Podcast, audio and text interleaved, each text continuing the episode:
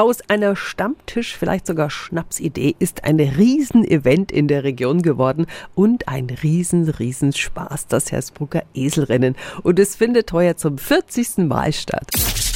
365 Dinge, die Sie in Franken erleben müssen. Organisiert wird das tierische Vergnügen vom ersten FC Hersbruck. Thomas Paul ist der erste Vorstand. Guten Morgen. Schönen guten Morgen. Nach drei Jahren Pause können Sie jetzt endlich Ihr Jubiläum feiern und dass sich das Eselrennen zu einer absoluten Kultveranstaltung entwickeln würde, das hätte wohl niemand erwartet, oder? Was ist denn das Besondere dran? Das Geheimnis des Erfolgs ist sicherlich die tolle Atmosphäre. Und natürlich, dass man nicht weiß, ob der Esel dann beim Rennen wirklich laufen will und wenn ja, wie schnell. Und daraus entstehen dann schon viele lustige Situationen, wo der Esel schneller ist als die Läufer oder vielleicht gar nicht mag und die Läufer mit Karotten dann den Esel überzeugen müssen, wenigstens bis zur Ziellinie zu kommen. Das ist so lustig.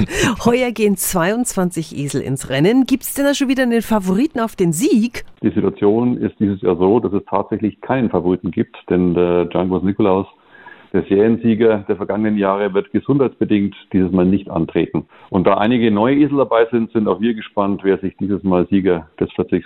Hersbrucker Eselrennens nennen darf. Ja, Wahnsinn. Noch ein Grund mehr vorbeizuschauen, wenn es so spannend wird. Parallel gibt es noch den Streichelzoo für die Kleinen, den Merchandising-Stand und, und, und. Am Sonntag ist das 40. Eselrennen in Hersbruck. Danach können Sie dann noch schön aufs Altstadtfest gehen. Die Infos sind auch nochmal auf radiof.de. 365 Dinge, die Sie in Franken erleben müssen. Täglich neu in Guten Morgen Franken um 10 nach 6 und um 10 nach 8. Radio F.